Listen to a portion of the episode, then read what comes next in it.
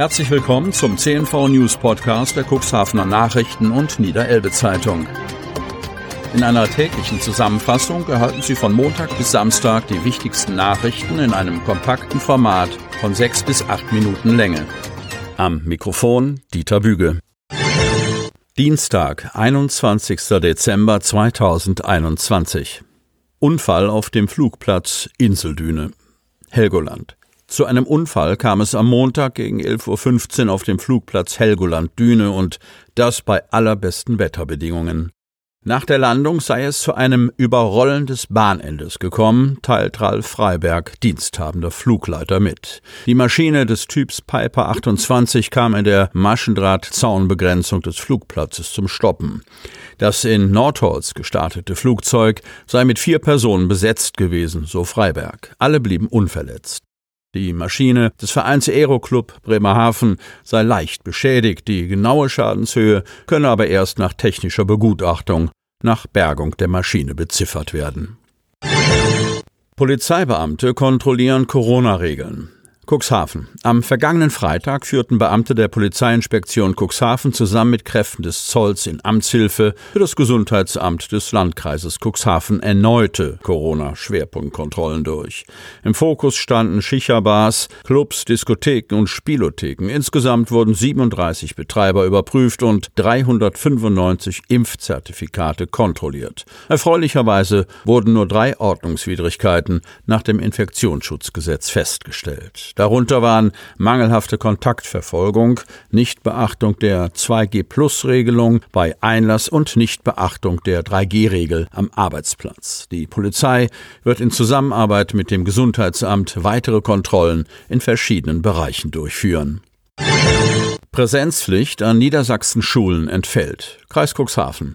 Die Präsenzpflicht ist seit Wochenbeginn aufgehoben. Drei Tage vor regulärem Ferienbeginn konnten Schülerinnen und Schüler auf Antrag der Eltern vom Unterricht befreit werden, sind aber zum Distanzlernen angehalten. Wie sieht es an Schulen in Stadt und Landkreis aus? Wir fragten bei einigen Schulleitern nach und erhielten ein heterogenes Bild. Einig sind sich die Lehrkräfte jedoch ihrer Kritik am Kultusministerium.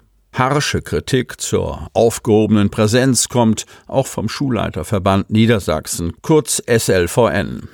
Das sei die schlechtestmögliche Entscheidung, sagt Geschäftsführer René Munaget. Auch die Lehrergewerkschaft VBE kritisiert das Aussetzen scharf. Wolfgang Deutschmann, Leiter des Amandus Abendroth Gymnasiums in Cuxhaven, empfindet diese Entscheidung als ziemliches Tovabo. Entweder macht man so etwas richtig oder gar nicht. Jetzt müssen wir gute Miene zu bösem Spiel machen. An seiner Schule zeigte sich gegenwärtig ein gemischtes Bild. Je höher die Klasse und das Alter, umso mehr bleiben bleiben die Schülerinnen und Schüler weg, aber die fünften und sechsten Klassen sind nahezu vollständig hier. Ärgerlich findet Deutschmann, dass anberaumte Klassenarbeiten verschoben werden müssten. Auch am Otterndorfer Gymnasium seien es zurzeit weniger Schülerinnen und Schüler in Präsenz, jedoch nicht signifikant altersbezogen. Wir machen dann eben Unterricht in kleineren Klassen. Das ist von der Politik so gewollt, dass Eltern entscheiden sollen, sagt Dr. Marlies Reinke. In der Süderwi-Schule in Cuxhaven sei der Unterricht noch voll in Gang, aber bei weniger Kindern. Zu diesen Zeiten gibt es den Peaks im City Center, Kreis Cuxhaven. Am Montag startete das stationäre Impfangebot des Landkreises Cuxhaven im Cuxhavener City Center mit Unterstützung der mobilen Impfteams. Geimpft werden von den mobilen Impfteams Erst-, Zweit- und Boosterimpfungen gegen das Coronavirus zu folgenden Zeiten.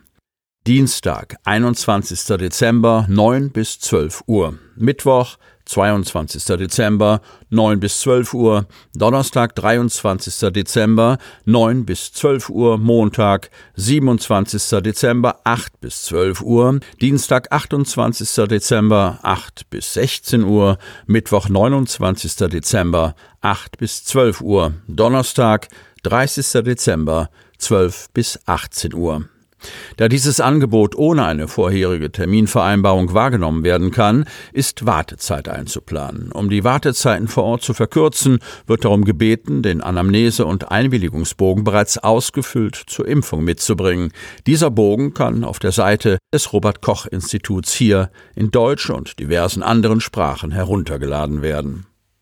In seinem täglichen Corona-Lagebericht hat der Landkreis Cuxhaven am Donnerstag 72 nachweisliche Neuinfektionen mit dem Coronavirus gemeldet. 75 Personen gelten als nicht mehr akut infiziert. Die Neuinfektionen verteilen sich wie folgt auf die Städte und Gemeinden im Kreisgebiet. Jeweils eine in der Gemeinde Beverstedt und der Samtgemeinde Hagen im Bremischen, drei in der Samtgemeinde Börde-Lamstedt, zwei in der Samtgemeinde Hemmoor, drei in der Samtgemeinde Landhadeln, fünf in Lockstedt, sechs in Schiffdorf, 14 in Cuxhaven, 24 in der Stadt Geestland und 13 in der Wurster Nordseeküste.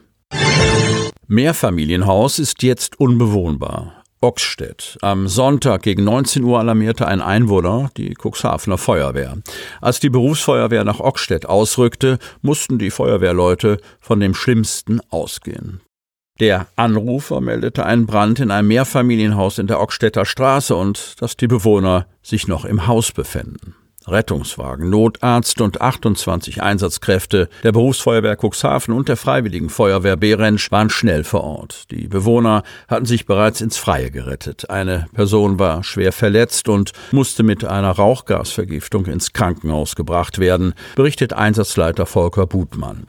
Um das Feuer effektiv zu bekämpfen, begannen drei Trupps mit den Löscharbeiten. Diese wurden gegen 21 Uhr abgeschlossen. Nach der Brandbekämpfung überprüfen wir noch bis 23 Uhr die Wohnungen und speziell die Holzbalken im Hinblick auf Glutnester, um ein erneutes Entfachen des Feuers zu verhindern. Die Wohnung im Erdgeschoss ist komplett ausgebrannt und auch die Bewohner der zweiten Etage können nicht mehr zurück. Das Obergeschoss wurde durch die starke Rauchentwicklung schwer beschädigt, berichtet der Einsatzleiter.